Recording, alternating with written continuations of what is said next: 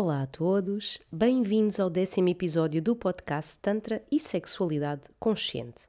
O meu nome é Alicia Despertar Holístico e neste episódio vou abordar algumas questões que a grande maioria das mulheres não se atreve a contar aos homens. As mulheres que se sentem atraídas por homens raramente comunicam o que não gostam, umas porque não querem afetar o ego do parceiro, outras porque têm medo da sua reação, outras ainda porque não os querem perder e, como não valorizam suficientemente a sexualidade na sua vida, preferem aceitar caladas e garantir que o parceiro continua a amá-las para não serem abandonadas ou rejeitadas.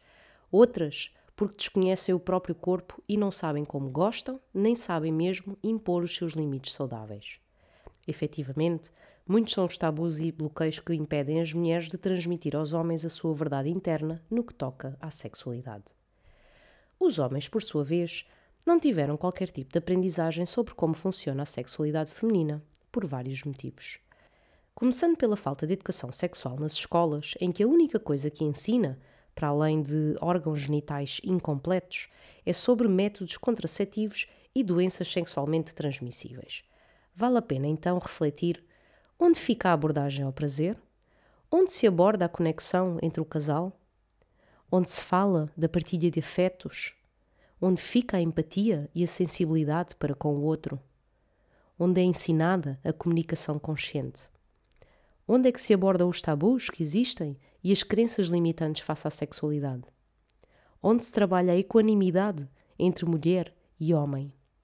Onde se fala de respeito e limites saudáveis? Nenhum destes aspectos continua a ser abordado nem nas escolas e muito raramente no seio familiar. Os tabus e bloqueios que os próprios pais e mães carregam são os primeiros a limitar estes ensinamentos aos jovens.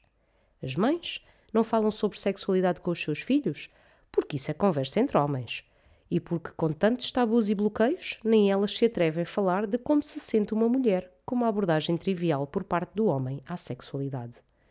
Os pais, quando falam de sexualidade aos filhos, partilham a partir das suas experiências de vida e como eles próprios nunca entenderam muito bem sobre como funciona a sexualidade feminina, passam-lhes ensinamentos deturpados, provenientes de uma educação patriarcal e machista, que só vêm perpetuar a ignorância dos homens neste campo.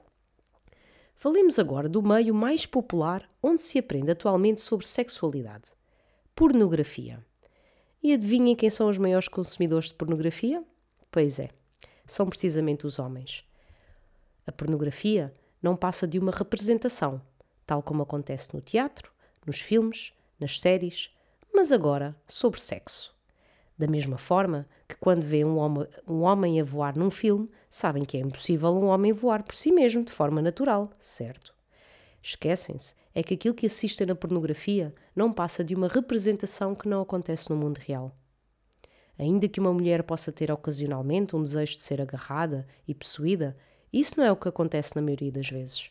Na vida real, as mulheres estão repletas de mil e um afazeres e responsabilidades que lhes ocupam a mente e as desliga completamente da sua própria sexualidade. Não, as mulheres não ficam com os seus genitais entumecidos em dois ou três minutos como os homens. Necessitam de muito mais tempo para ativarem a sua sensibilidade e o prazer genital. Não, a mulher não gosta, em geral, de abordagens invasivas que vão diretas aos seios e à vulva. Não, a mulher não está pronta para ser penetrada com a rapidez com que se vê na pornografia. Não, a mulher não tem prazer com aqueles toques frenéticos no clitóris.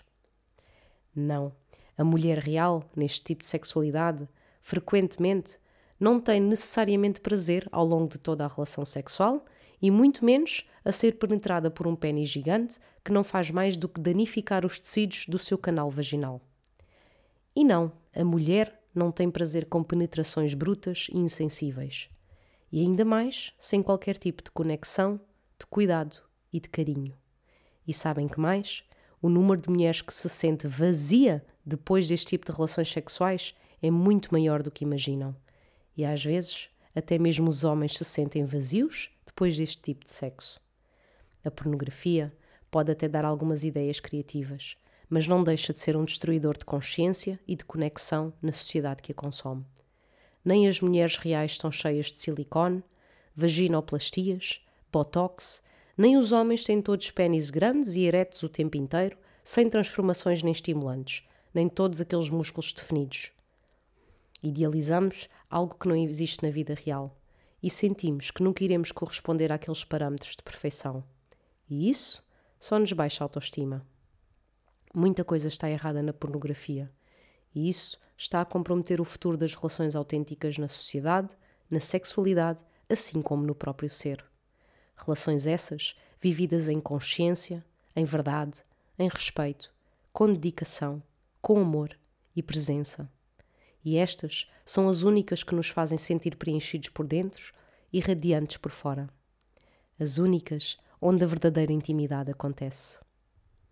Esta é a forma como concretizamos uma das necessidades mais fundamentais do ser humano: o desejo de pertença, de ser parte importante na vida de alguém que amamos. Deste modo, criei uma jornada online para homens sobre os mistérios do prazer feminino. E para que serve? Serve precisamente para dar oportunidade aos homens de aprenderem verdadeiramente sobre sexualidade feminina. Esta segunda edição vai iniciar já em 28 de fevereiro. Vejam na descrição do episódio onde deixei mais informação. Encontramos para a semana. Até lá!